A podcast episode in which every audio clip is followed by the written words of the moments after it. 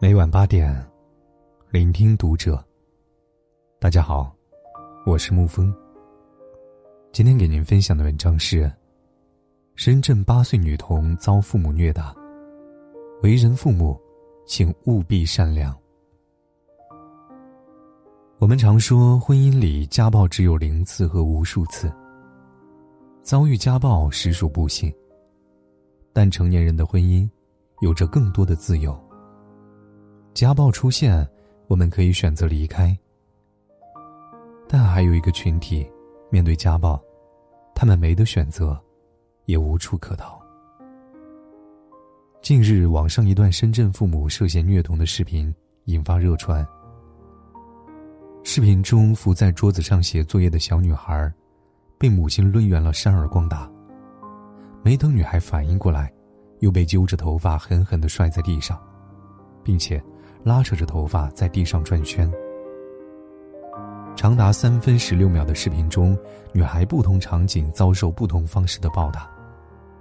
被扫帚、椅子抡圆了打，被左右开弓扇耳光，被丢到地上还要狠狠的踹上一脚。最让人心疼的是，面对毫无喘息的暴打，女孩无声的动作。她不哭不闹也不反抗。被打完之后，踉跄着瘦小的身子站了起来，再被打，再爬起来，像个物件一样被随意处置，发泄着怒气。难以想象，这样的暴打始于何时？这样的逆来顺受，又是哪次哭完再打，反抗完之后以更加厉害的方式加倍打，换来的一个结果？许多网友说。哭着看完视频，更有明星大 V 心疼的想实名申请领养这个女孩。据深圳宝安区委宣传部报，女孩父母均为亲生，他们对殴打女童的事实供认不讳。警方正在依法调查处理，宝安区妇联也在安排对女孩进行陪护和心理辅导。作为亲生父母，缘何对孩子下此毒手？而那个被残暴对待的孩子，他心里的涟漪有没有被抚平的那一天？曾有一个问卷调查：当父母打你的时候，你心里在想什么？A. 改，B. 怕，C. 恨。问卷调查结果是，没有一个孩子选择改。百分之四十的孩子选择了怕，而剩余的百分之六十孩子，全部选择了恨。可见，打，并不能带给孩子任何教育效果，所带来的，除了肉体的痛苦，只剩精神的屈辱和心灵的伤害。大多数家暴的父母对孩子毫无界限，就像深圳这对夫妻，他们完全把孩子当作私有物品泄愤处置。《养儿育女中长大》一书的作者说：“养儿育女令人全身心投入，充满激情。”有些父母可以将美好的人性发挥的淋漓尽致，也可以表现得像个十恶不赦的魔鬼。那些恶魔家长心中不犯这样的嚣张和戾气。我打了你又怎样？离开家你能有更好的去处吗？知乎一个网友就曾讲述过自己小时候被父亲毒打的经历。长大后，已经逃脱那种生活的他反问道：“社会即便介入。”真的对我们这种孩子好吗？你真的能长期介入我的生活吗？你真的能保证我去的儿童村没有虐待，只有关爱？你真的能在媒体热度消退后，让我在社会机构作为一个孤儿，安全快乐的成长吗？虽然每天都生活在失望、痛苦、无奈、悔恨当中，但是，别无选择。法律的不健全，社会救助机构的不完善，让被家暴的孩子无处可逃，别无选择。除了被打死、大残，只能忍耐、煎熬。这几乎是遭遇家暴孩子的唯一出路。可即便这样，很多孩子还是愿意相信父母会变好。无论父母怎么对待孩子，孩子却依然对父母和未来怀抱爱和希望。生而为父，生而为母，不健全的法律无法制裁你。孩子用纯良的内心呼唤，依然唤不醒他们的人性回归吗？萧红在《呼兰河传》里借那个被百般折磨的小童养媳之口说：“逆来顺受，你说我的生命可惜，我自己却不在乎。你看着很危险，我却自以为得意。不得意怎样？人生是苦多乐少。被虐待的经历如同烙印一样。”会印在孩子的灵魂里。他们要么变成讨好型人格，撒谎、欺骗，或者自暴自弃，没有安全感；或者太过痛苦，可能会用酒精、毒品、性交，来麻痹自己伤痕累累的身体和千疮百孔的心。美国心理学家在一九六七年提出习得性无助的概念。心理学家用狗做了一个经典实验，起初。把狗关在笼子里，只要封音器一响，就加以电击。狗在笼子里逃避不了难受的电击。多次实验后，在电击前先把笼门打开，当封音器再次响起，狗不但不逃跑，反而不等电击出现，就先倒地呻吟和颤抖。本来可以选择主动逃避，却绝望的等待着痛苦的来临。这样的习得性无助。何尝不是那个被家暴孩子应激的反应？导演黄丽曾在我是演说家当中痛诉着自己从小遭遇母亲家庭暴力的经历。十一岁的一个晚上，黄丽第一次目睹父亲对母亲家暴。可怕的是，母亲从此把他当作泄气筒，他常常在父亲不在家的时候，无缘无故的被母亲打。长期被虐待下。黄丽产生了自己不够好、自己很坏的心理怀疑。直到三十八岁，他才敢直面背负了二十多年被母亲虐打的身心痛苦。黄丽说：“家庭暴力不是家丑，而是犯罪。一个人的身体和尊严神圣不可侵犯。有暴力发生的地方，就是犯罪现场，哪怕这个地方叫做家庭。”被家暴的孩子，本可以选择站直走路，但自卑、屈辱、痛苦、无助之下，他们不得不像那只实验中习得性无助的狗一样，原地瑟缩，毫无自救能力。小时候遭遇家暴的孩子，即使艰难长大后，也如被施了魔咒一般，他们都不自觉地拥有不同程度的暴力或者罪恶倾向。美国社会心理学家班杜拉。曾经做过一个著名的儿童攻击性试验——波波玩偶试验。观看成人对波波玩偶实行暴力行为的那座孩子，即使成人不在场，也会不自觉地模仿成人的暴力，用锤子敲、踢打、猛击玩偶的鼻子，把玩偶抛到空中，嘴里发出攻击性的“砰砰”的声音。少有人走的路当中说过。在稚嫩的孩子心中，父母就是他们的上帝，神圣而威严。孩子缺乏其他模仿对象，自然会把父母处理问题的方式全盘接受下来。面对家暴，除了恐惧和无助，孩子照单全收的，还有暴力行径。